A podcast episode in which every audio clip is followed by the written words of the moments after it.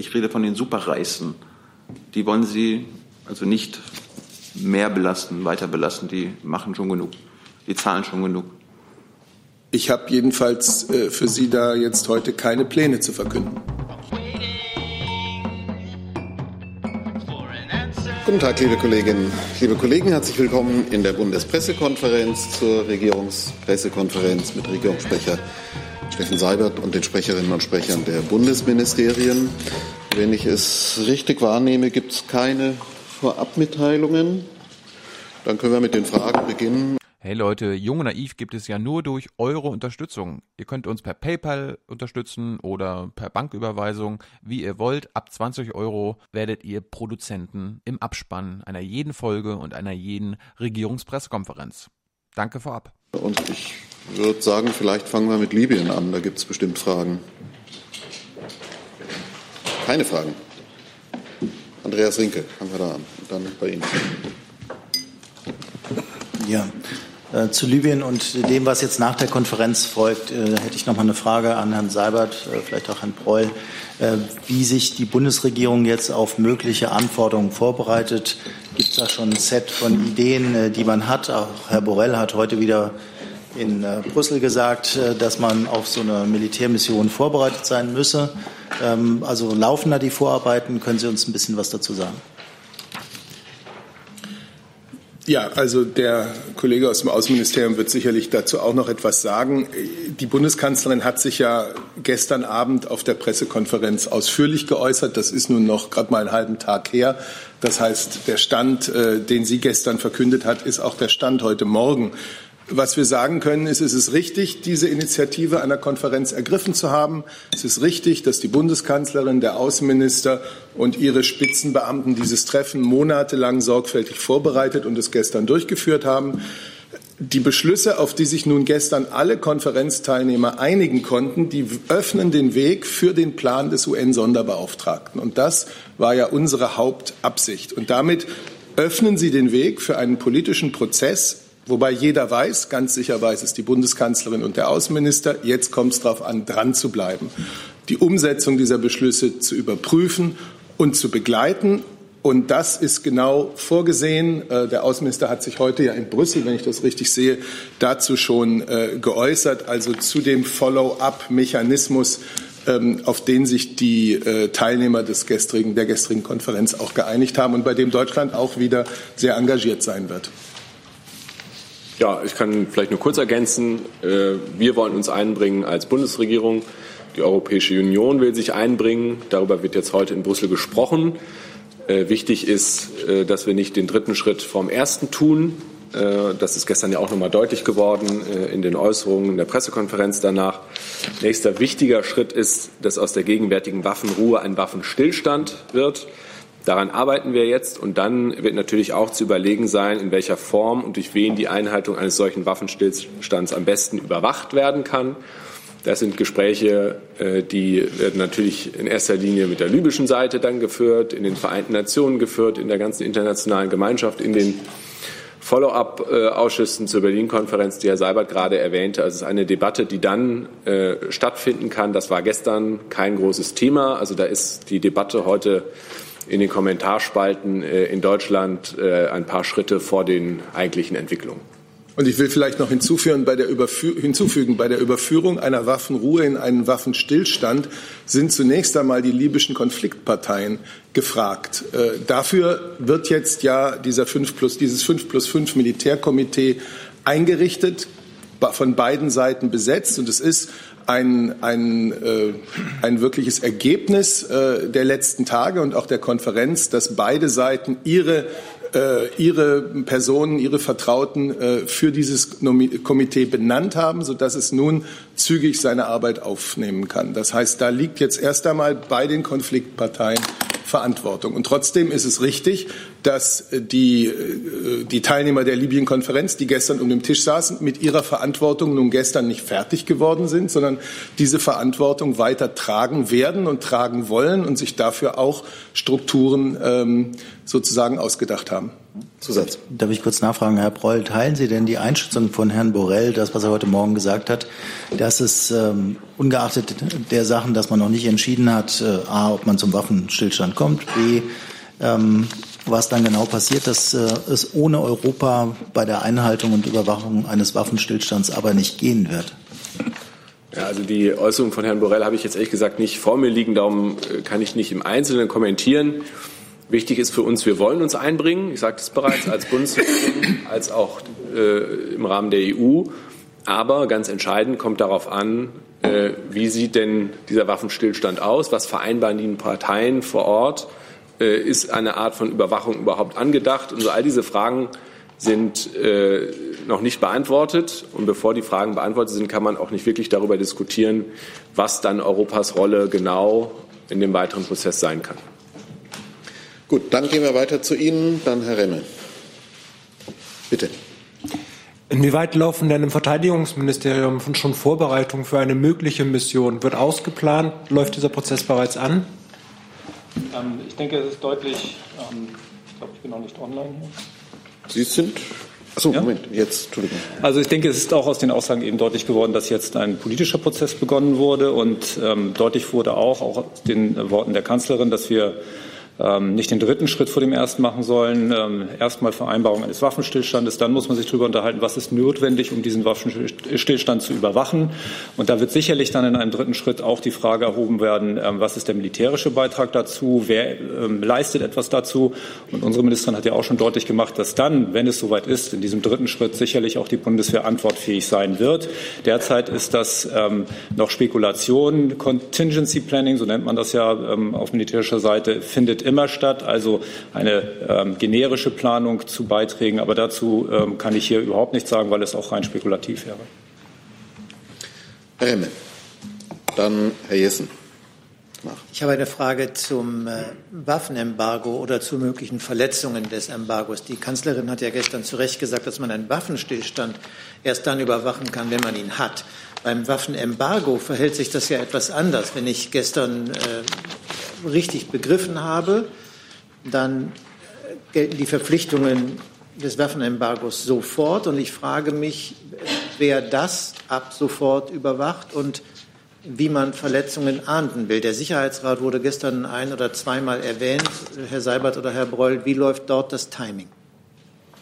Also wichtig ist ja, dass das, was gestern auf der Berliner Konferenz verabschiedet wurde, auch dem UN-Sicherheitsrat zugetragen werden soll und der UN-Sicherheitsrat äh, die ständigen äh, Mitglieder äh, im Sicherheitsrat waren ja gestern vertreten. Der UN-Sicherheitsrat diese Beschlüsse noch einmal auch aus sich heraus unterstützen wird, was der ganzen Verpflichtung auf das Waffenembargo ähm, noch mal eine zusätzliche Bedeutung gibt. Und man ist sich einig darüber, dass nach der gestrigen Berliner Konferenz dann weitere Verletzungen des Waffenembargos, wenn sie eintreten, wirklich auch benannt werden und dass der Sicherheitsrat sich damit äh, befasst. Wichtig ist ja das Ergebnis gestern, dass alle äh, externen Akteure, sage ich einmal, die, die, ein, die einzelne äh, Parteien in Libyen unterstützen und auch ausrüsten, ähm, zugesagt haben, dass sie, solange die Waffenruhe hält, äh, sie keine weitere äh, Unterstützung, keine weitere militärische, äh, keine weiteren militärischen Lieferungen oder Entsendungen äh, nach Libyen vornehmen werden. Wenn ich ja. noch kurz ergänzen darf, also nur Sie äh, vielleicht auf die einschlägigen Punkte der Erklärung von gestern hinweisen. Also ab äh, Punkt 18 gibt es ja ein Kapitel Waffenembargo. Da wird nochmal deutlich, es gibt ein geltendes System bei den Vereinten Nationen, einen geltenden Überwachungsmechanismus. Was wir gestern gesehen haben, ist sozusagen erstmal die Selbstverpflichtung der Staaten, das Embargo einzuhalten. Und dann gleichzeitig die Verpflichtung, ein bisschen weiter unten, Punkt 21, der Staaten, den Überwachungsmechanismus weiter zu stärken und da, wo er in der Vergangenheit nicht ausreichend funktioniert hat, äh, ihn zu verbessern. Das ist aber jetzt ein Ball, der in New York liegt, bei dem Sicherheitsrat und bei den Gremien, die dazu dienen, zu überwachen, dass die Sicherheitsratsresolutionen auch eingehalten werden. Und ich verstehe das richtig. Da muss man doch keine Entwicklungen vor Ort abwarten. Da kann der Sicherheitsrat ab jetzt jederzeit handeln. Ist das eine Frage von Stunden oder Tagen, bis man diesem Embargo und der Selbstverpflichtung äh, auch Zähne gibt oder kann das auch noch sehr länger dauern? Und dann habe ich, Herr Breul, an Sie noch eine Lernfrage. Man will es ja richtig machen. Mir fällt auf, seit gestern Abend spricht Herr Maas von Feldmarschall Haftar. Und wir haben ihn wochenlang General genannt. Und ich frage mich, vielleicht kann da Herr Kollatz als Experte auch etwas beisteuern. Wie verhält sich das? Ja, also die Frage würde ich gerne ans BMVG abgeben, da bin ich äh, überfragt. Ähm, zu dem Waffenembargo, ich meine, das Embargo gilt ja schon. Wir haben eine gültige Sicherheitsratsresolution, die auch Zähne hat. Das Problem war, sie wurde in der Vergangenheit nicht zu 100 Prozent angewandt. Äh, daran wollen die gestern beteiligten Staaten, und davon sind ja etliche im Sicherheitsrat, etwas ändern. Ähm, ich kann Ihnen noch nicht sagen, wann genau die Sitzung in New York stattfinden wird, aber selbstverständlich wird da äh, der Generalsekretär oder einer seiner Vertreter den Sicherheitsrat unterrichten über den Prozess. Und dann wird der Sicherheitsrat sich äh, damit befassen. In welcher Form, das, da kann ich hier nicht vorgreifen. Diese Beratung werden dann in New York stattfinden. Aber das ist natürlich die klare Erwartung von uns, aber auch alle anderen Konferenzteilnehmer. Es wird ja aus der Erklärung deutlich, dass das jetzt äh, schnell passiert. Ja, aus meinen rudimentären Kenntnissen der Dienstgradverordnung kann ich nur sagen, dass der Dienstgrad oder der Titel Feldmarschall in der Bundeswehr nicht vergeben wird, wie das in anderen Armeen ist. Ähm, dazu kann ich mich hier nicht einlassen. Ja, aber da hätte ich gerne eine Erklärung. Also vielleicht, Herr Breul, wenn, wenn, wenn Sie Danke. Vielleicht kriege ich gleich eine SMS dann. Herr Jessen, dann Frau von Mallinckrodt, dann Herr Jung, dann Herr Gavrilis, Herr Rinke stehen auf der Liste. Bitte. Zwei Fragen, eine an Herrn Seibert zum Setting der Gespräche gestern. Gestern Haftar und Saratsch waren beide in Berlin, aber nicht am großen Tisch. Sie haben, glaube ich, auch nicht direkt miteinander gesprochen, sondern wurden äh, separat informiert. War dieses Setting ähm, Wunsch und Vorgabe der Regie der Bundesregierung ähm, oder war es äh, eher folgend einem Wunsch der äh, direkten Konfliktparteien, die partout nicht miteinander äh, reden wollten? Die zweite Frage an Herrn Breul. Ich glaube, der Außenminister hat nach dem Betreffen gestern gesagt zur Situation der Flüchtlinge, man könne nicht einerseits die Bedingungen in den Flüchtlingslagern als unmenschlich betrachten und dann aber doch äh, Menschen, Flüchtlinge dorthin schicken wollen. Was bedeutet diese Aussage? Äh, er trifft sie als Außenminister ja für die Bundesregierung letztlich auch für die Flüchtlingspolitik, für die weitere Flüchtlingspolitik der Bundesregierung. Möglicherweise auch, wenn Flüchtlinge auf dem Meer angetroffen oder äh, gerettet werden. Ja, dann fange ich mal an. Die Konferenz ist gestern im Kanzleramt so durchgeführt worden, wie es realistisch und erfolgversprechend erschien. Aber Herr Seibert, Entschuldigung, ähm, das bestreitet doch keiner. Aber von wem ging das Setting, die Initiative aus, äh, die beiden nicht zusammenkommen zu lassen, sondern äh, getrennt sozusagen da sitzen zu haben und auch nicht in der großen Runde. Das können Sie uns doch sagen. Die Bundeskanzlerin war die Gastgeberin dieser Konferenz äh, in enger Absprache mit dem UN-Generalsekretär und deswegen hat sie als Gastgeberin natürlich auch die Organisation der Konferenz überblickt. Ja, die Situation der Menschenrechte und natürlich auch der Flüchtlinge vor Ort in Libyen ist ja auch Teil der Erklärung. So finden Sie einige Punkte. Wir sind der festen Überzeugung, dass äh, wir natürlich da Verbesserungen brauchen. Und das braucht aber natürlich auf der anderen Seite eine Rückkehr zur Staatlichkeit. Äh, dazu brauchen wir ein Ende der Kampfhandlung.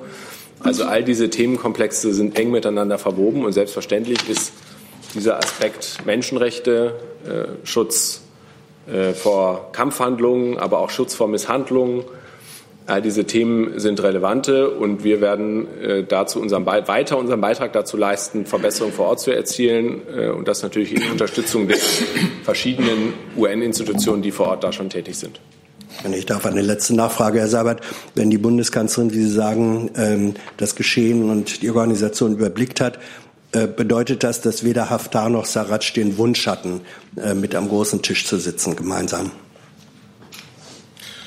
Erstens hat die Bundeskanzlerin sich ja gestern in der Pressekonferenz auch dazu geäußert, dass der Außenminister und sie Gespräche geführt haben, getrennt mit äh, Premierminister Sarraj und mit General Haftar. Ähm, und sie hat auch begründet, dass diese beiden äh, jedenfalls nicht in, einen direkten, in ein direktes Gespräch derzeit kommen äh, oder kommen wollen. Und das ist das, was ich realistisch genannt habe. Damit muss man ja umgehen.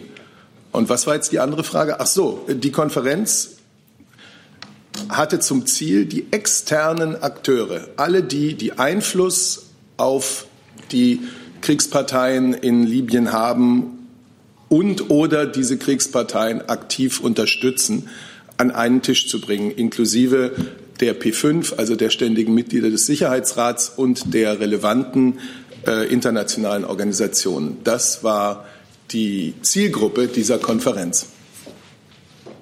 Frau von Malenkott, dann Herr Jung.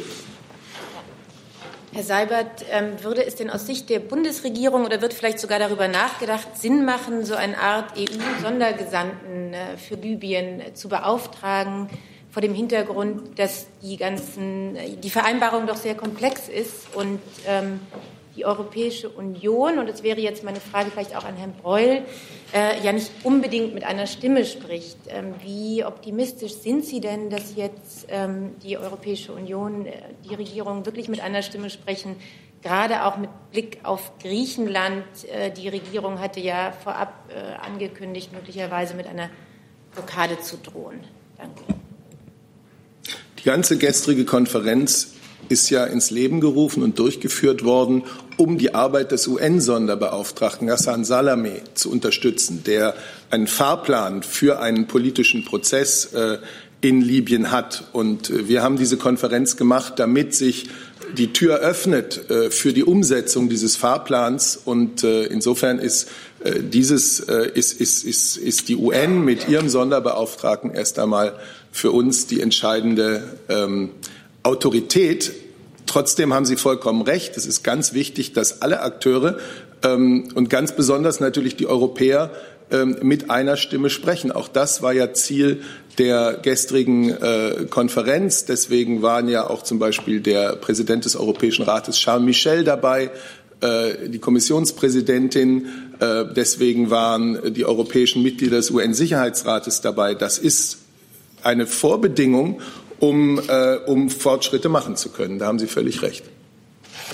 Ja, und äh, ich glaube, die Debatte läuft ja jetzt gerade in Brüssel über die geeigneten Instrumente, wie wir den Prozess weiter unterstützen können. Äh, da ist mir jetzt kein konkreter Vorschlag des Hohen Vertreters bekannt. Also da sind wir, denke ich, offen, was irgendwelche Formate angeht. Wichtig ist uns, der Seibert hat es gerade schon gesagt, dass wir als Europäer da an einem Strang ziehen. Und äh, ich kann Ihnen nur von den Eindrücken der letzten Monate berichten aus dem Berliner Prozess. Äh, die, der gestern gipfelte in der Berliner Konferenz und da haben wir als Europäer an einem Strang gezogen. Nachfrage, ja, bitte. Die Griechenland-Frage. Griechenland. Die Regierung war angesprochen, ja, ja. Finale, äh, wie sich die griechische Regierung jetzt verhalten wird. Also wie sich die griechische Regierung verhalten wird, muss ich Sie bitten, vielleicht doch in Athen nachzufragen. Das, die Frage der Teilnahme oder Nichtteilnahme Griechenlands haben wir ja hier letzte Woche ausführlich besprochen. Äh, Griechenland hat Sorgen wegen eines äh, Seerechtsabkommens, äh, das äh, geschlossen ist zwischen der Türkei und der libyschen Regierung. Äh, über diese Sorgen ist in Europa, im Europäischen Rat äh, schon diskutiert worden. Wir können diese Sorgen verstehen, teilen sie. Sie waren aber nicht Gegenstand der gestrigen Konferenz. Herr Jung, dann danach Herr Gavrilis. Hm, zwei, zwei Lernfragen. Herr Seibert, könnten Sie noch mal sagen, wie, ähm, was zum Thema Öl gesagt wurde? Gab es da irgendwie Aufteilungsgespräche? Und was waren da die Ergebnisse? Das ist mir noch nicht ganz klar. Und weil Sie gerade sagten, oder interessanterweise sagten, alle externen Akteure seien dabei gewesen. Das heißt, Griechenland und Tunesien gehören nicht zu den externen Akteuren in Sachen Libyen, ja?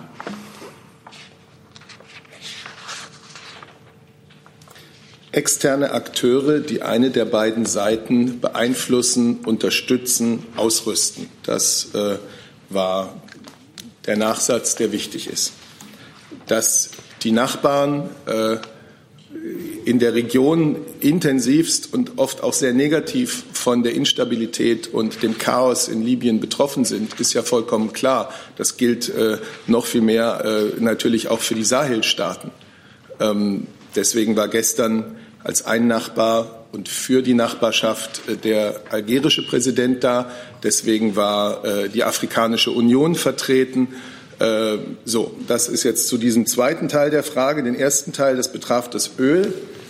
Ähm, können Sie dazu eine Antwort geben? Ich suche ja, ich kann nur, also einschlägig. gerade in den Schlussfolgerungen suchen. Ist da, denke ich, der äh, Absatz 39 ähm, der Erklärung. Äh, Sie sehen da äh, eine Reihe von UN-Resolutionen nochmal betont äh, und die Unterstützung der Konferenzteilnehmer, dass das Regime, was man gefunden hat in Ölfragen, wie Sie wissen, äh, für, Lib für Libyen, äh, für die libysche Gesellschaft ein ganz zentrales äh, dass das nochmal bekräftigt wird und alle Parteien aufgefordert werden, sich an dieses Regime, das man da gefunden hat, zu halten.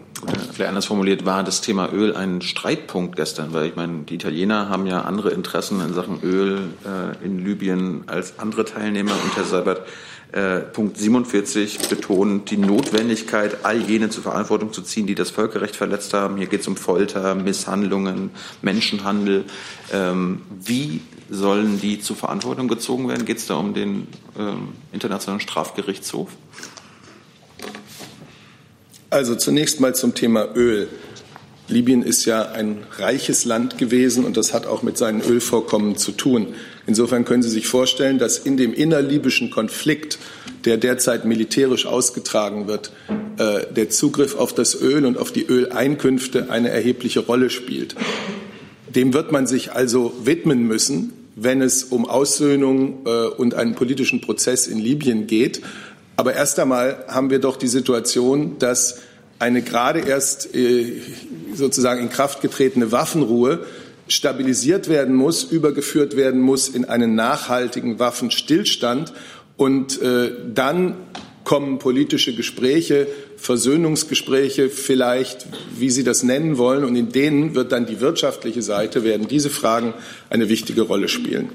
So, und äh, wollen Sie zu dem anderen Teil? Ja, also äh, da ist jetzt, äh, also auch das war gestern das Hauptthema der Verhandlungen hier in Berlin. Klar ist aber auch, und das haben die Beteiligten noch mal unterstrichen, dass die Notwendigkeit gesehen wird, das, was in Libyen geschehen ist, auch rechtlich aufzuarbeiten. Äh, an diesem Punkt sind wir aktuell nicht, weil es natürlich auch die Instrumente vor Ort äh, im Moment nicht gibt, die das äh, leisten können. Nichtsdestotrotz, und das ist aber auch äh, ein Punkt, der nicht speziell auf Libyen ist, ist dass die vorrangige Aufgabe, solange das der Fall ist, entsprechend äh, zu dokumentieren und nachzuhalten, was für Verletzungen begangen wurden, um das entsprechend, entsprechend rechtlich dann auch aufarbeiten zu können. Nachfrage? Ja. Nur zu Verständnis, aber es würde dann um den Internationalen Strafgerichtshof gehen, der die dann aufarbeitet später. Das wird man sehen. So, jetzt habe ich auf eine lange Liste auch zweite Nachfragen. Ich nehme zunächst mal diejenigen dran, die noch nicht dran waren. Damit wären Sie dran, die Kollegin rechts. Dann gehen wir nach vorne rechts, dann Frau Jen und dann Herr Rinke, Herr Remme mit weiteren Nachfragen. Achso, Herr Gavrilis war zunächst noch dran. So, machen wir es. Herr Gavrilis. Ähm, es gibt kursiert ein Video eines ZDF-Kollegen, äh, Kollegen, wonach ein Demonstrant, das ist nicht ganz klar, eventuell ist auch ein äh, Kameramann, von äh, einem Sicherheits, von einer Sicherheitskraft des türkischen Präsidenten weggeschubst wird. Mich würde interessieren vom, vom BMI, gibt es dazu ähm, Erkenntnisse? Gab es weitere solcher Vorfälle? Und eine Frage an Herrn Seibert. Wie bewerten Sie das Vorgehen der türkischen Sicherheitskräfte? Vielen Dank. Der Fall ist mir nicht bekannt, muss ich mal prüfen. Es würde aber äh, in die Zuständigkeit der Berliner Behörden fallen. Also lohnt es auch noch mal da nachzufragen. Auch ich kenne dieses Video nicht und kann deswegen nichts bewerten. Dann lassen wir das Mikrofon an. Ja. Bitte. Äh, ich wollte noch mal nachfragen zur Nichteinladung von Tunesien. Das ist ja so, wenn man äh, in der letzten Minute zu einer Party eingeladen wird, dann weiß man ja eigentlich, man ist nicht wirklich willkommen. Äh, wenn Sie jetzt sagen, äh, das war eigentlich eine Konferenz für die Störenfriede in der Region, dann hätte Tunesien wahrscheinlich kein Problem mit dieser Nichteinladung. Aber äh, im letzten Moment wurden sie dann doch eingeladen und das hat ja auch zu Verstimmungen geführt. Äh, ist das einfach eine diplomatische Fehlleistung gewesen oder haben andere äh, Teilnehmer darauf gedrungen, dass das einzige demokratische Land äh, dieser Region nicht dabei ist? Also, die deutsch-tunesischen Beziehungen sind ja sehr gut. Und die tunesische Regierung, denke ich, weiß auch, dass wir diesem Land, Sie nennen es ein sehr demokratisches Land, und das, äh, das ist ja auch so, dass wir diesem Land eng verbunden sind und dies auch in praktischer Unterstützung äh, sich niederschlägt. Das ist, glaube ich, völlig unbeeinflusst äh, von der Frage der Teilnahme an dieser Konferenz. Es kann immer im Laufe eines äh, der Vorbereitung einer Konferenz äh, passieren, dass man noch eine weitere Einladung ausspricht. Und es kann auch passieren, dass äh, der Eingeladene sich dann nicht in der Lage sieht, der Einladung nachzukommen. Wir haben auf die Signale der tunesischen Regierung reagiert und in Absprache mit den Vereinten Nationen die Einladungsliste ergänzt. Ich würde sagen, ein ganz normaler Vorgang. Aber das Wichtigste ist, das wird äh, im deutsch-tunesischen Verhältnis, jedenfalls äh, wenn es nach uns geht, äh, keine Verschlechterung bedeuten. Es ist ein gutes Verhältnis. Dann ähm, gehen wir nach vorne, bitte. Ja, zwei Fragen. Ähm, Seibert, äh, stimmt, dass äh, Haftar am Ende nicht erreichbar war für die Kanzlerin? Äh, manche Medien in Italien berichten, dass, äh, il Corriere della Sera berichtet, dass ähm, äh, am Ende die Kanzlerin hat versucht, mit ihm zu sprechen, aber er hat nicht mehr geantwortet am Telefon. Also, dass die letzte Strecke äh, etwas schief gegangen wäre. Und eine Frage für Herr Breul. Ähm, äh, Maas hat angekündigt, ein neuer Gipfel äh, aus äh, Außenministerebene hier für Februar. Ähm, wird das so eine Dimension haben wie diese von gestern, also dieselbe Akteure? Danke. Ja, also ich möchte jetzt hier nicht äh, Details des Ablaufs dieser vielstündigen Konferenz hier ausbreiten. Was ich sagen kann, ist, dass die Bundeskanzlerin vor Beginn der Konferenz gemeinsam mit dem Außenminister ein Gespräch mit General Khalifa Haftar hatte und dass es gestern dann zu ein zweites Gespräch nicht gab. Ja, ich kann äh, berichten äh, letztlich aus der Erklärung, dass es ja jetzt einen Follow-up-Prozess geben soll. Ein internationales Nachfolgekomitee wird gegründet, was aus äh, Vertretern auf hoher Beamtenebene und technischen Arbeitsgruppen auf Expertenebene besteht und das dann jeweils die jeweiligen Themenkörbe der Konferenzerklärung bearbeiten soll. Im Februar, da gibt es noch kein Datum dafür, ähm, wird es voraussichtlich auf Ebene der Außenminister lanciert und voraussichtlich hier in, äh, in Berlin. Aber das wäre dann entsprechend kein Gipfel äh, und mit entsprechend, dann könnte das BMI vielleicht mehr sagen, weniger Sicherheitsanforderungen, sondern eher ein Treffen auf Außenministerebene. Nachfrage, ist das möglich? Für also das klingt nicht, nicht, wirklich wie ein Detail, wenn keine zweite äh, Gespräch mit Haftar gab, weil äh, das klingt wie etwas wie, also Corriere della Sera schreibt, dass es war wie Moskau, dass äh, plötzlich Haftar nicht mehr da äh, war, nicht mehr erreichbar. Also es ist nicht klar, ob er äh, äh, einverstanden war oder nicht. Das können Sie ausschließen. Also war er wirklich einverstanden mit alles, was gestern entschieden worden ist? Also ich möchte jetzt äh, den Bericht des Corriere della Sera, den ich nicht mal kenne, auch hier nicht kommentieren, wie ich das mit Zeitungsberichten üblicherweise nicht mache. Wie gesagt, ich habe Ihnen gesagt, der wir haben das Ergebnis der Konferenz. Es ist gestern ausführlich vorgetragen worden. Die Konferenz richtete sich in erster Linie an die Teilnehmer der Konferenz, also alle externen Akteure oder alle Staaten mit externen Interessen in Libyen und mit externen Partnerschaften mit libyschen, mit Partnerschaften mit libyschen Konfliktparteien. Und äh, es gab ein Gespräch mit General Haftar, wie es ein Gespräch mit äh, Premierminister Sarraj vor der Konferenz gab und ein zweites gab es nicht. Es ist klar, dass jetzt ganz viel davon abhängt, wie die Konfliktparteien in äh, Libyen mit dem umgehen, was gestern beschlossen wurde. Es ist klar, dass es jetzt an Ihnen ist, über den 5 plus 5 Militärkommissionsprozess wirklich aus der militärischen Logik auszusteigen und einzusteigen in einen politischen Prozess. Die UN wird das begleiten und wir werden weiterhin äh, versuchen, der UN dabei hilfreich zu sein. Frau Jennen und dann habe ich auf der Liste noch Herrn Remme und Herrn Rinke mit Nachfragen und würde vorschlagen, dass wir dann auch mit Blick auf die Zeit zu den anderen Fragen kommen, die ich auch schon notiert habe. Ähm, Frau Jänen, bitte. Ja, ähm, Pompeo hat gestern gesagt, dass sich die Bundeskanzlerin in den nächsten Tagen dazu äußern wird, wie ähm, der Waffenstillstand überwacht werden soll. Also wann muss man mit dieser Ankündigung rechnen und können Sie vielleicht dazu schon mal was sagen? Nein, weil ich die Worte des amerikanischen Außenministers, die mir auch nicht vorliegen, jetzt hier nicht interpretieren will. Die Bundeskanzlerin hat sich gestern geäußert. Wir haben hier auch gestern, wir haben hier, wir haben gestern und auch heute Morgen dargelegt, welcher Follow-up-Prozess jetzt organisiert werden soll mit intensiver Beteiligung der Bundesregierung. Mehr kann ich Ihnen nicht sagen. Wir sind aber auch noch nicht beim Waffenstillstand. Auch das muss ich ja leider sagen. Herr Renne. Hat sich erledigt. Herr Rinke. Ja, nur eine kurze Nachfrage ans Entwicklungsministerium.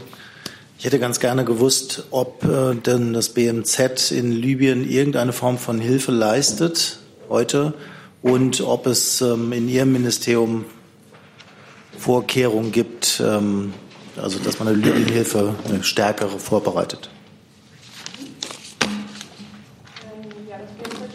Moment. Rolle in Libyen. Wir sind mit 77 Millionen Euro seit 2015 einer der größten Geber. Wir haben äh, beispielsweise einen Schulzugang geschaffen für 15.000 Kinder und psychosoziale Unterstützung für 10.000 Kinder. Und wir haben acht Gesundheitszentren für 80.000 Personen reaktiviert. Und wir sind dabei, ähm, unter anderem im Bereich äh, Beschäftigung und Berufsbildung weitere Projekte vorzubereiten.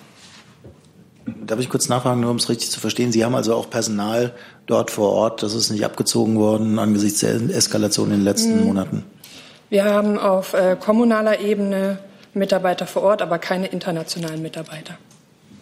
Wenn ich kurz noch ergänzen darf. Also Herr Henke ist natürlich ein ganz wichtiger Punkt, der vielleicht ein bisschen zu kurz kam in der Debatte heute, dass äh, wenn wir über das Engagement Deutschlands und Europas in Libyen reden, äh, wir natürlich zu einem ganz großen Teil, äh, wenn nicht sagen wesentlichen Teil vom zivilen Engagement reden, von äh, Entwicklungszusammenarbeit von Stabilisierungsmaßnahmen, äh, von anderen Schritten. Also das ist natürlich ein ganz wichtiges Element unseres weiteren Engagements in Libyen. Gut, dann wechseln wir jetzt und mit anderen Themen dann zunächst Frau Buschow und dann Herr Kuhn. Ich hätte eine Frage an das Innenministerium, das Bildungsministerium und das Familienministerium. Ähm, BMI und BMBF haben heute bekannt gegeben, dass sie ein familiendemografisches Panel auflegen wollen, eine Studie, um herauszubekommen, welche Unterstützung Familien brauchen. Da ist meine Frage an die beiden beteiligten Ministerien, warum machen genau das Ihre Häuser und ergänzend ans Familienministerium, wie ist das bewertet und warum es nicht dabei ist? So, wer beginnt? Mikrofon, bitte. Meine Antwort ist die kürzeste. Wir machen das, weil das BMI für die Demografie zuständig ist. Deswegen haben wir diese äh, Pressemitteilung mit herausgegeben. Äh, für inhaltliche Fragen äh, würde ich die beiden Kolleginnen bitten, sich zu äußern.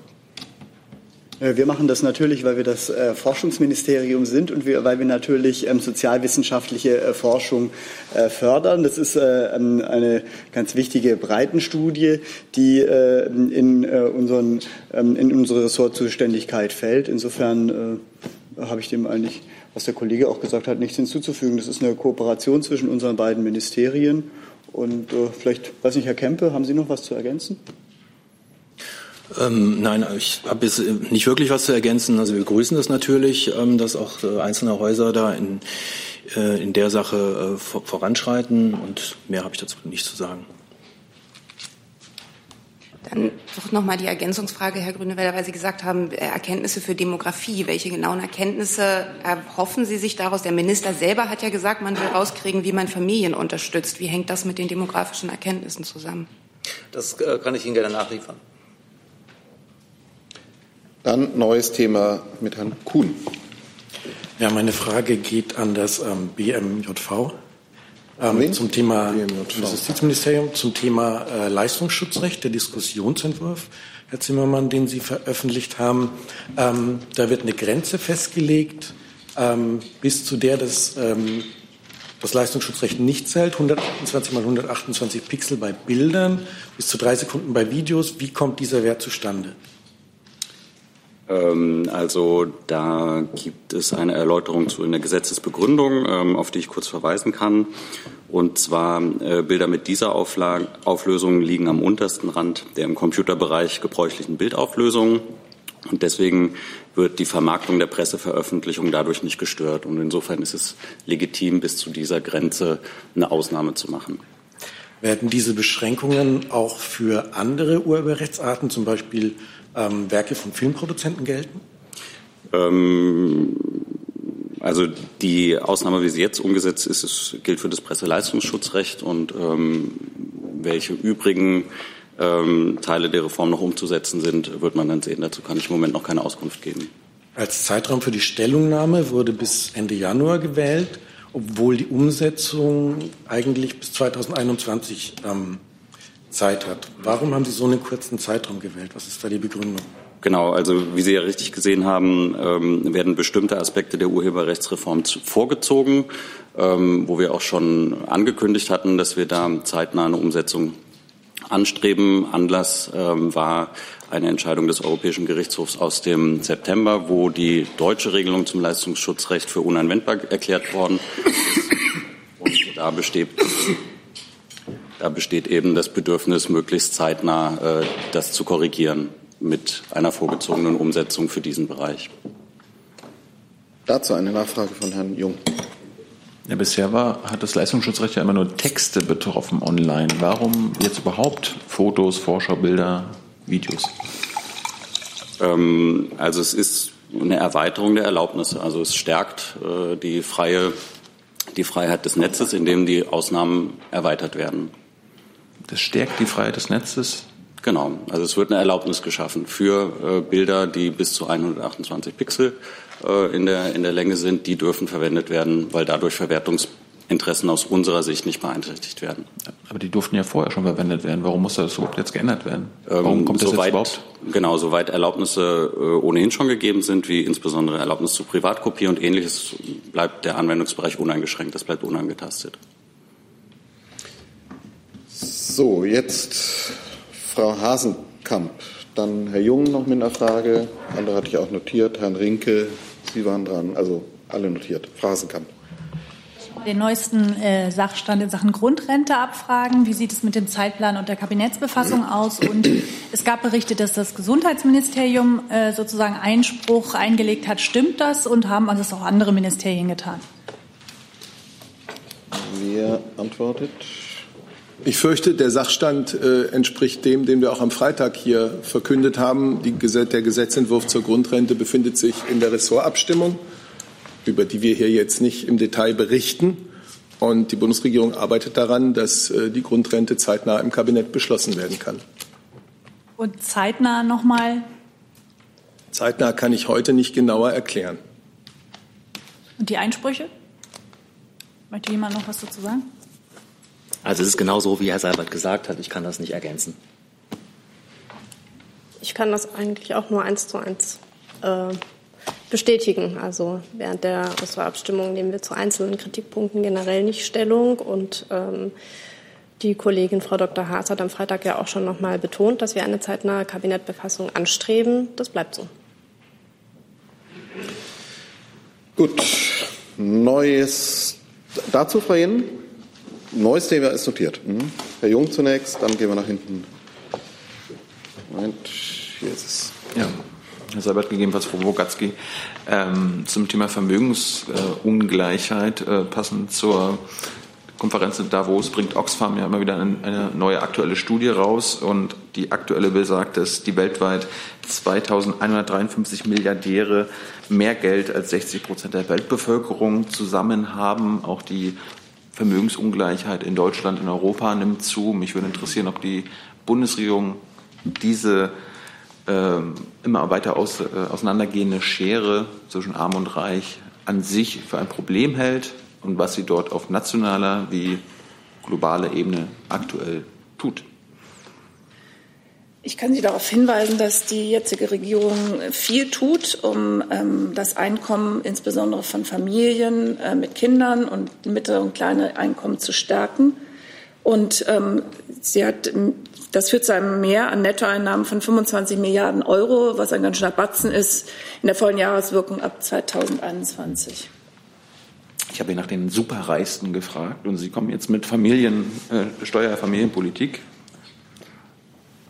Was, Herr Sabat, was, was tut die Bundesregierung, dass diese massive Ungleichheit weltweit, aber auch in Deutschland, in Deutschland ist es ja, glaube ich, dass 46 Deutsche so viel besitzen wie die untersten 42 Millionen.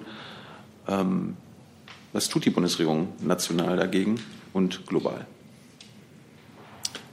Unsere Politik ist, wie die Kollegin gerade schon sagte, darauf, äh, zielt darauf ab, dass, äh, dass Familien, äh, Menschen des, äh, der Mittelschicht äh, auch möglichst viel von ihrem Geld, von ihrem erarbeiteten Geld übrig behalten. Es hat äh, Maßnahmen in dieser Legislaturperiode wie auch in den vergangenen gegeben, um, um diese, genau diese Bevölkerungsgruppe zu entlasten bei uns ist das Steuersystem so angelegt, dass es natürlich auch immer äh, von denen nimmt, die äh, besonders viel haben und dass diejenigen, die wenig haben, auch wenig äh, oder auch gar keine Steuern zahlen müssen. Der, der, Gedanke des sozialen Ausgleichs ist nicht nur in dieser Bundesregierung, er ist in unserem Wirtschafts- und Steuersystem äh, angelegt. Die Arbeit daran ist nie zu Ende. Man wird immer wieder neu reagieren müssen, aber ähm, das hat sich jetzt durch diese äh, Untersuchung, auf die Sie sich beziehen, auch nicht geändert. Zusatz. Jetzt haben Sie schon wieder über die Familien geredet. Ich rede von den Superreichsten. Die wollen Sie also nicht mehr belasten, weiter belasten. Die machen schon genug. Die zahlen schon genug. Ich habe jedenfalls äh, für Sie da jetzt heute keine Pläne zu verkünden. Dazu passend eine Frage. Es gibt auch eine Studie ähm, des Weltwirtschaftsforums, was äh, die soziale Ungleichheit oder den sozialen Aufstieg angeht. Und da landet Deutschland auf dieser, äh, in dieser Studie auf Platz 11. Ähm, und eine der Hauptursachen sei eben diese ungleichen Bildungschancen. Da werden äh, gemeinsame Anstrengungen von Konzernen und Regierungen gefordert. Ähm, sehen Sie hier ebenfalls Handlungsbedarf, äh, was die Bildungschancen angeht?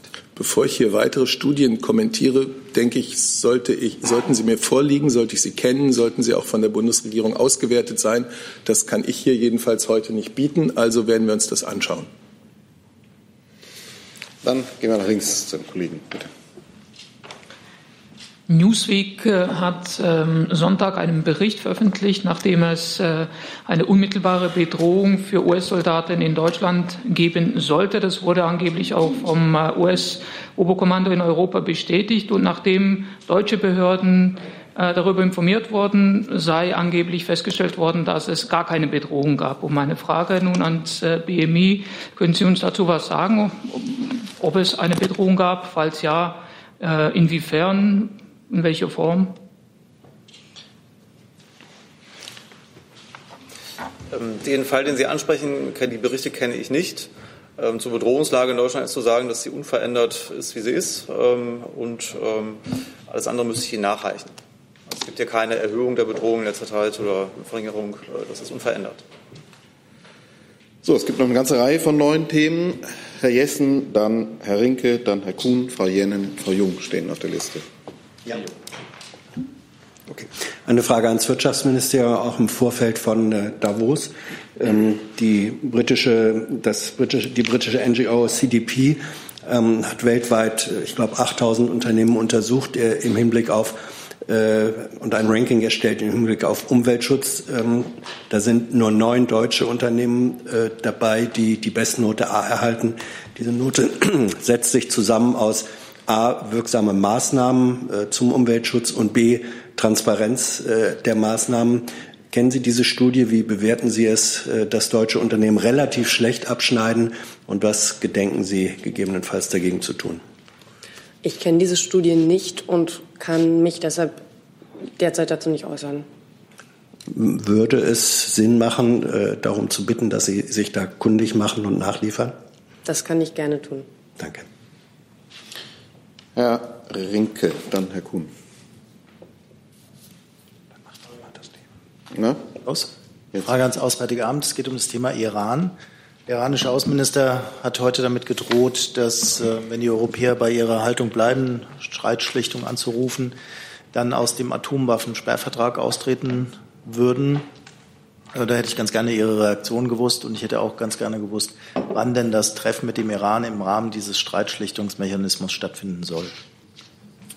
Ja, zu Ihrer zweiten Frage kann ich Ihnen leider noch kein Datum nennen. Ich glaube, ich hatte es am, ups, am Freitag schon erwähnt. Das ist jetzt Sache des Hohen Vertreters der EU, da einen Termin zu finden äh, mit den beteiligten Staaten und dann entsprechend das einzuberufen. Äh, und zu Ihrer ersten Frage, das haben, die Äußerung habe ich gesehen. Äh, so Äußerungen gab es in der Vergangenheit auch schon mal. Ich denke, unsere Position dazu ist bekannt äh, und wir halten es auch nach wie vor so, dass wir uns nicht nach Ankündigungen richten, sondern nach dem tatsächlichen Verhalten. Und so wollen wir es auch in diesem Falle tun. Kurze Nachfrage. Sie sehen es also nicht als Eskalation, wenn Sie darauf hinweisen, dass er das ja früher schon mal angedroht hat? So können Sie das sehen. Herr Kuhn, dann Herr Jung. Eine Frage an das BMI. Ähm, Stichwort Gesichtserkennung. Es kursiert gerade ein Paper der EU-Kommission, das White Paper, ein Entwurf ähm, zum Stichwort künstliche Intelligenz. Dort ist auch von einem Moratorium für Gesichtserkennung im öffentlichen Raum von drei bis fünf Jahren die Rede. Inwiefern hält das BMI ein solches Moratorium für sinnvoll oder nicht zielführend?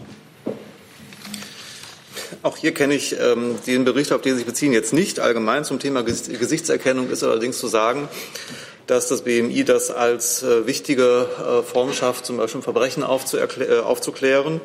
Ähm, der Einsatz von Gesichtserkennungssoftware wurde zum Teil äh, getestet, äh, positiv getestet. Und ähm, unser Ziel ist es nun, das gesetzlich abzusichern und eine Regelung im Bundespolizeigesetz zu schaffen ähm, als Grundlage für eine rechtssichere äh, Anwendung von solchen ähm, äh, Computerprogrammen zur Gesichtserkennung. Diese Novelle des äh, Bundespolizeigesetzes wird gerade vorbereitet. und wenn der Entwurf steht, können wir da näher zu informieren zum Bundespolizeigesetz ähm, im Kontext Gesichtserkennung, welche Maßnahmen zur ähm, Ermittlung der Technikfolgenabschätzung oder der Technikfolgen gesellschaftlichen Folgen trifft das BMI und inwieweit wird es diese Maßnahmen und die Ergebnisse transparent machen? Wenn die Maßnahmen äh, feststehen, werden wir sie auch sehr transparent machen. Wie gesagt, im Moment befindet sich das Bundespolizeigesetz, die Novelle, in der Vorbereitung. Und wenn dieser Prozess abgeschlossen ist, ähm, werden wir Ihnen weiter berichten. Noch eine ganz kurze Nachfrage, das würde ich gerne weitergeben. Das ist die Frage nach dem Moratorium an das Justizministerium. Halten Sie im Sinne der Technikfolgenabschätzung ein Moratorium von drei bis fünf Jahren für Gesichtserkennung für hilfreich, ähm, um sich eben klar zu werden, was diese Technologie kann und wie sie eingesetzt werden könnte, sollte oder vielleicht auch nicht dürfte? Ja, also das äh, federführende Ministerium hat sich ja dazu bereits geäußert und ich habe dazu im Moment keine Ergänzungen. Gibt es hierzu noch Nachfragen? Herr Gavrilis. Herr Grünewerder, können Sie noch mal ganz kurz sagen, wenn Sie sagen, es wurde positiv getestet, wann und wo das der Fall war? Es wurde am Berliner Bahnhof Südkreuz ein ähm, Pilotprojekt durchgeführt ähm, mit ähm, Software zur Gesichtserkennung. Ähm, das wurde 2018 abgeschlossen oder ausgewertet und äh, auf Grundlage dieser Auswertungen äh, wird nun, ähm, bemühen wir uns nun eine gesetzliche Grundlage zu schaffen, wie gesagt im Bundespolizeigesetz. Es geht darum, Bahnhöfe und Flughäfen insbesondere besser zu schützen und dort ähm, erfolgreicher nach gesuchten Straftätern und äh, Gefährdern äh, zu fahnden. Herr Jung?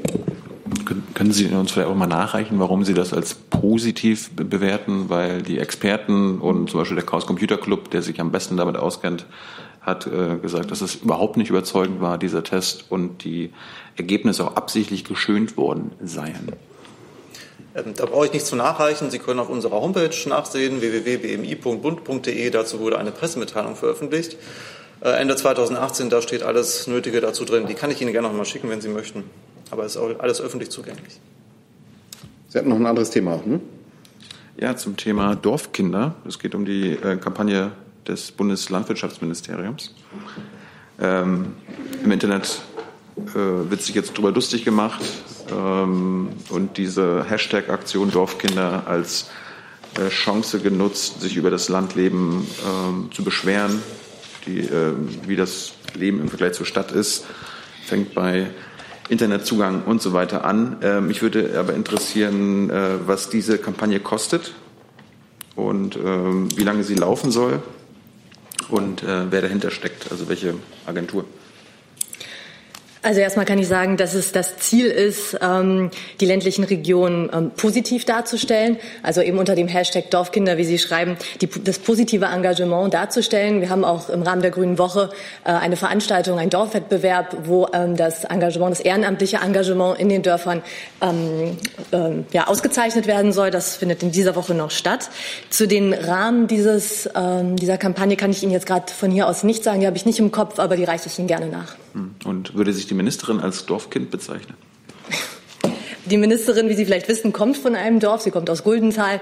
Ähm, ich weiß nicht, ob sie sich selber als Dorfkind bezeichnen würde, aber Hashtag Dorfkinder richtet sich nicht nur an äh, Menschen, die äh, geografisch aus Dörfern kommen, die dort geboren sind oder dort leben, sondern es geht ein bisschen um das Thema, wie man Dörfer darstellt, wie man das ländliche Leben und das Leben in den ländlichen Regionen darstellt, wie man ähm, auch dazu steht. Also das ähm, bezieht sich nicht nur auf Menschen, die gerade im Dorf leben, sondern es geht um eine, eine äh, ja, ein ein Mindset, wie man heute so schön sagt.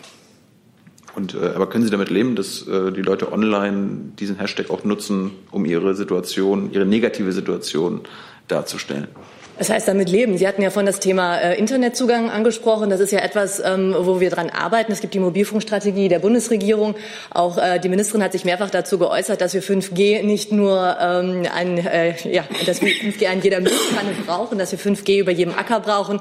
Die digitale Landwirtschaft und die Digitalisierung in der Landwirtschaft äh, ist sehr wichtig und dafür brauchen wir natürlich den Internetzugang. Also insofern, ja, natürlich gibt es da noch ähm, Probleme, da gibt es Herausforderungen in den ländlichen Räumen, aber da arbeiten wir dran. So, wer. Das reichen Sie nach. Ja. Äh, die Eckdaten zu der Kampagne, ja, reichen wir nach. Dazu Nachfrage? So, dann brauche ich jetzt mal ein Handzeichen. Wer hat noch Fragen zu anderen Themen? Eins. Also, dann arbeiten wir die noch. Hm. Versuchen wir die noch abzuarbeiten. Also, fangen wir links an bei Ihnen. Ähm, der äh, CSU-Chef Herr Söder hat äh, gefordert, dass der nächste Koalitionsausschuss am 29. Januar sich auch mit einer Reaktion auf die jüngsten Bauernproteste äh, befassen sollte. Da wüsste ich gerne von Ihnen, Herrn Seibert, äh, wird das so kommen? Und vielleicht vom Landwirtschaftsministerium ist das eine Forderung, die Sie auch unterstützen? Da der Koalitionsausschuss äh, eine Veranstaltung der Parteien ist in erster Linie, kann ich Ihnen über seine Tagesordnung hier keine Auskünfte geben. Das Thema Situation der Landwirtschaft, Proteste äh, der äh, Landwirte oder einiger Landwirte ist ja in der Bundesregierung längst angekommen. Die Bundeskanzlerin hat gemeinsam mit der Landwirtschaftsministerin ja auch äh, Ende vergangenen Jahres ein Treffen dazu mit Landwirten gehabt.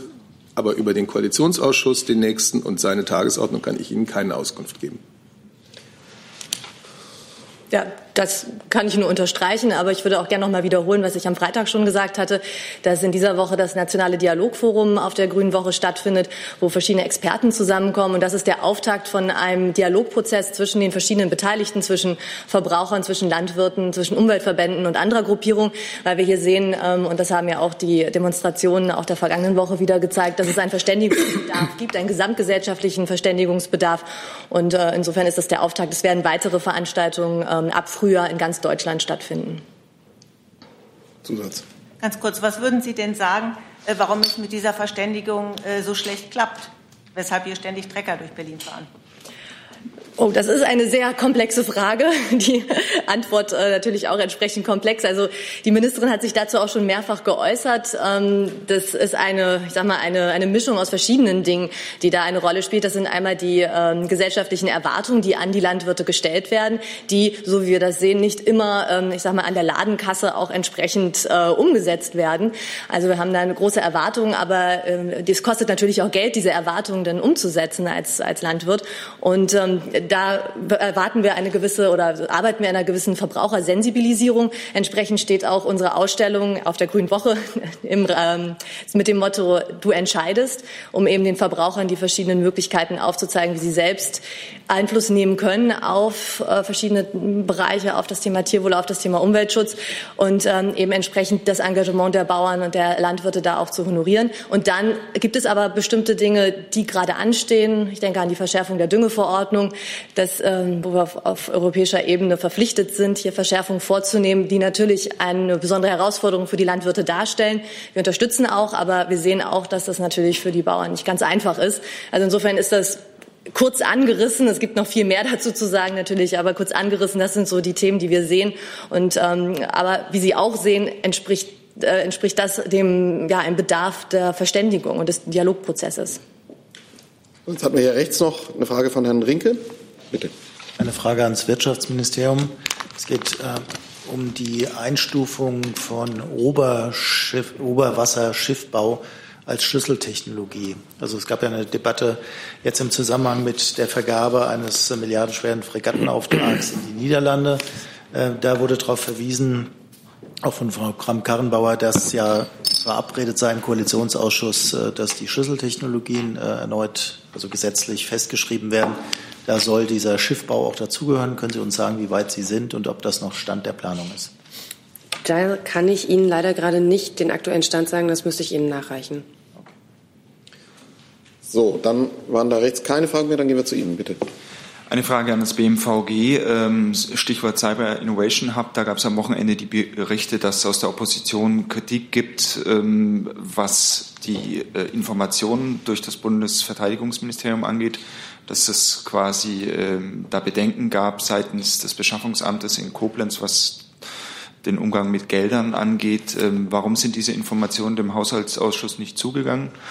Und darüber hinausgehend die Frage, wie, inwieweit Sie denn äh, damit zufrieden sind, was das Cyber Innovation Hub letztlich an Innovationen der Bundeswehr eingebracht hat. Zur ersten Frage kann ich sagen, dass sich, ähm, da ja ähm, auf Informationen berufen wird, die einen internen Teilbericht ähm, ähm, zur Ursache haben. Dieser Bericht wurde vom zuständigen Referat im BMVG ähm, untersucht und als in sich inkonsistent bewertet und deswegen zur erneuten Überprüfung ähm, an das BNBW zurückgegeben. Dieser soll jetzt im Rahmen einer konsistenten Prüfung bis März dieses Jahres vorgelegt werden und wird dann selbstverständlich auch im Verteidigungsausschuss zur Kenntnis gegeben.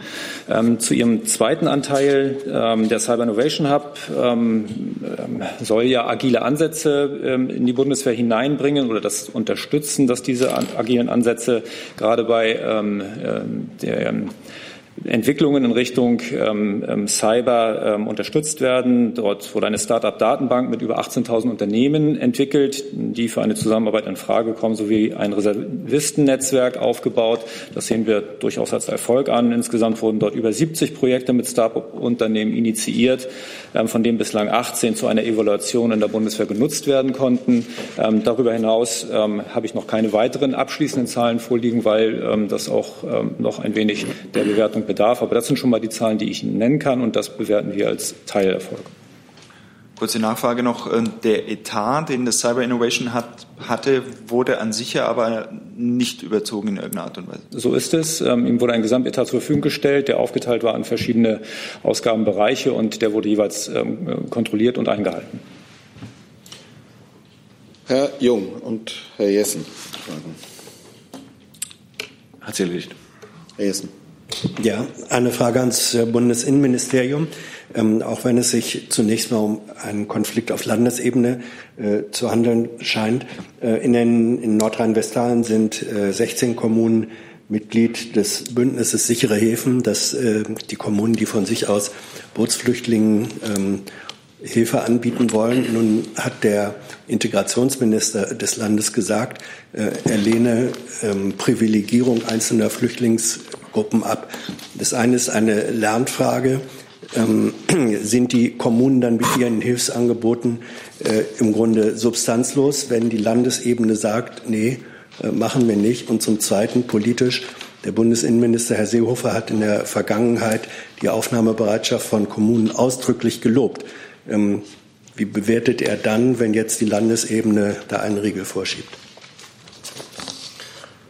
Das ist unverändert so, dass der Bundesinnenminister ähm, es gut findet, dass sich Kommunen bereit erklärt haben, Flüchtlinge aufzunehmen. Ähm, schon bereits Anfang 2018 äh, hat das BMI das BAMF angewiesen, diese Bereitschaft äh, an die Länder weiterzugeben, sodass bei der Verteilung von Flüchtlingen nach dem Königsteiner Schlüssel diese Kommunen in den Ländern äh, besonders äh, Berücksichtigung finden. Das ist also dann Sache der Länder, in welche Kommunen die Flüchtlinge jeweils verteilt werden. In der Regel gibt es auch in den Ländern Schlüssel, aber diese Kommunen können, wenn sie das möchten, ähm, speziell äh, besonders berücksichtigt werden. Das ähm, äh, hat aber nichts mit der Frage zu tun, dass grundsätzlich der Bund dafür verantwortlich ist, nach dem Dublin-Verfahren die Zuständigkeit für die Übernahme von Flüchtlingen zu erklären. Und die werden dann nach dem Königsteiner Schlüssel auf die Länder verteilt, die wiederum dann die Verteilung auf die Kommunen ähm, vorsehen. Insofern ist der, die Äußerung von Herrn Stampetz kein Widerspruch zu der Haltung des Bundesinnenministers. Er begrüßt das und überlässt es den Ländern, dann die Verteilung auf die Kommunen vorzunehmen. Ja, nun ist es aber so, dass die äh, Äußerung des äh, Landesministers ja bedeutet, dass die Aufnahmebereitschaft der Kommunen, die im politischen Willen mit der, mit dem, äh, mit, den, ähm, mit der Position des Bundesinnenministers übereinstimmen, nicht realisiert werden kann. Wünscht sich äh, der Bundesinnenminister, dass äh, das Angebot der Kommunen tatsächlich realisiert werden kann und äh, würde es ihn freuen, wenn die Landesebene ihre Bedenken zurückzieht. Der Bundesinnenminister begrüßt, wie gesagt, die Bereitschaft äh, der Kommunen, sich hier zu engagieren. Ähm, alles Weitere ist Sache der Länder, wie sie dann damit umgehen. Herr Gavrilis dazu. So.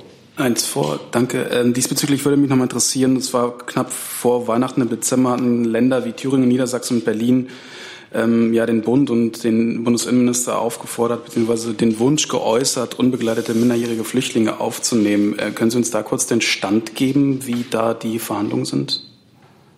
Sie meinen die Flüchtlinge aus äh, griechischen Lagern? Korrekt. Da ist die Haltung ähm, auch unverändert. Ähm, der Bundesinnenminister ist der Auffassung, dass wir eine, Grund, eine grundlegende Neuregelung auf europäischer Ebene des äh, Asylrechts äh, brauchen. Daran arbeiten wir. Dazu hat der Bundesinnenminister Vorschläge vorgelegt, die im europäischen äh, Ressortkreis äh, gut aufgenommen worden sind. Parallel dazu leistet die Bundesregierung Hilfe, was die, also die, die Situation in griechischen Flüchtlingslagern verbessern soll. Ähm, das ist unser Stand und es gibt ansonsten keine, kein Bedürfnis zu weiteren Maßnahmen aus unserer Sicht. Von Ihnen dazu? Nee, andere Frage.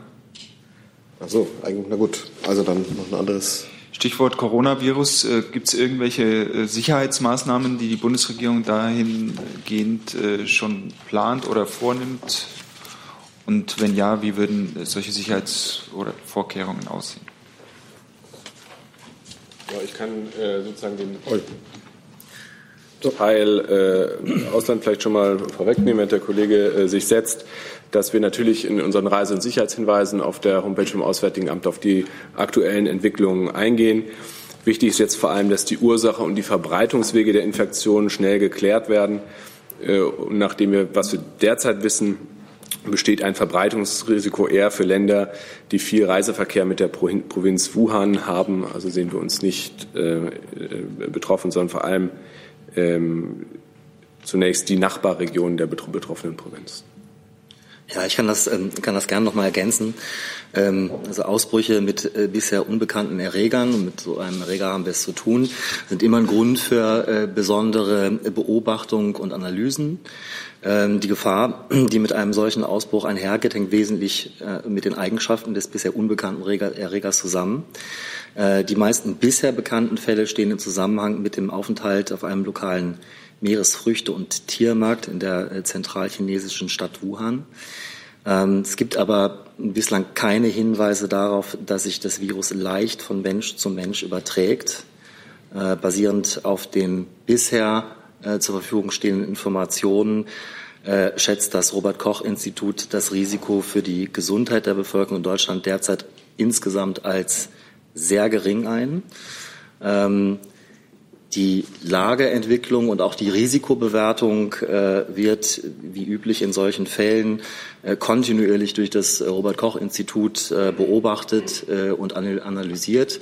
Äh, Sie finden auch, auch auf der Seite ähm, äh, des Robert Koch Instituts jeweils aktuelle Lageeinschätzungen dazu.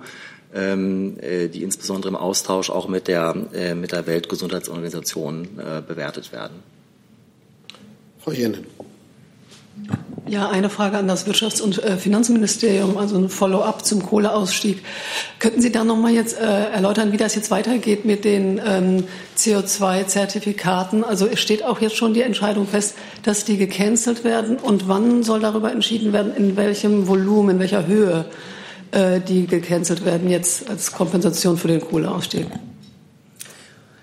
Also es soll eine Regelung dafür getroffen werden, wie Zertifikate aus dem Handel genommen werden können. Details dazu kann ich Ihnen im Moment noch nicht sagen. Ich würde da auf das federführende BMW verweisen und ich habe nichts zu ergänzen. Also es steht noch nicht fest, dass die gecancelt werden, sondern ist immer noch in der Diskussion, ob die jetzt in den äh, EU-Handel mit eingebracht werden. Nein, ich habe ja gerade gesagt, es soll eine Regelung im Kohleausstiegsgesetz dazu getroffen werden. Wie die im Detail aussehen wird, das kann ich Ihnen jetzt noch nicht sagen. Also damit es nochmal klar ist, die Emissionen, die frei werden durch ein geschlossenes oder ähm, ja, ein geschlossenes Kraftwerk, die werden gelöscht. Der, das Prozedere ist nicht ganz so einfach, das wird noch festgelegt. Also das sagt auch das Finanzministerium und das Wirtschaftsministerium, dass die gelöscht werden. Ich habe es zweimal gesagt. Aber, ja. ja das habe ich aber so deutlich nicht es wird eine Regelung, Es wird eine Regelung getroffen. Es wird eine Regelung zur Löschung getroffen. Ja, Löschung. Löschung, okay.